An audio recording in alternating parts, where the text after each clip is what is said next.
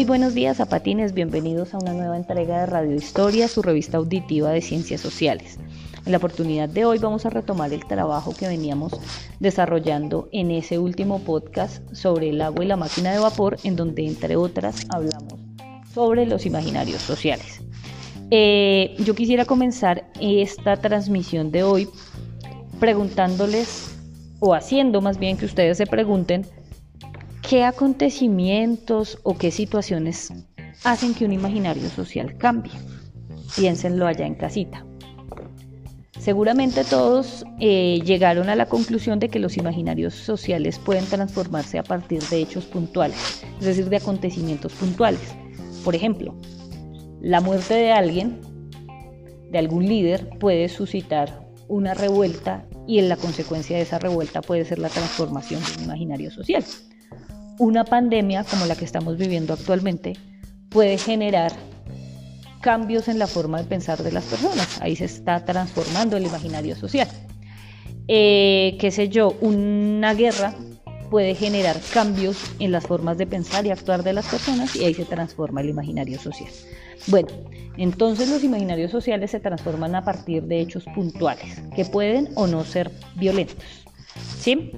Eh, en esta oportunidad nosotros vamos a averiguar si un imaginario, si un cuál es la relación más bien entre un imaginario social y la forma de gobierno.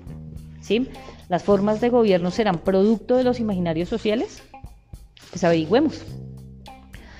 Hace 7.000 años, la forma de gobierno más, más común en todo el mundo era la monarquía.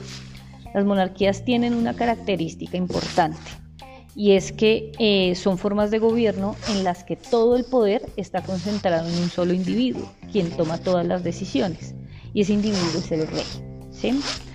Eh, ¿Cómo se eligen a los reyes?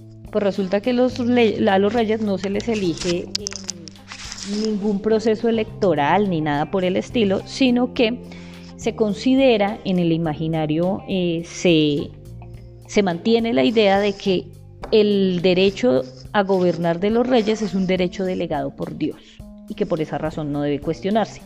Así estuvimos en el mundo hasta 1789, año en que se transforma el imaginario social sobre la forma de gobierno. ¿Y cómo se transformó? A través de un hecho específico o de un proceso social que se llamó Revolución Francesa. Y sobre él vamos a hablar en otro, en otro capítulo de Radio Historia. Sin embargo, es importante que entendamos que una de las consecuencias de esa Revolución Francesa va a ser la transformación de la forma de gobierno. ¿Por qué? Porque se pasó del gobierno de los reyes del absolutismo monárquico o del antiguo régimen, que era una forma de gobierno en donde el rey tenía poder sobre la vida pública y privada de las personas, a un gobierno triestamentario de corte parlamentarista. ¿Eso qué quiere decir? Triestamentario porque el poder que antes estaba concentrado en un solo individuo se va a dividir en tres estamentos.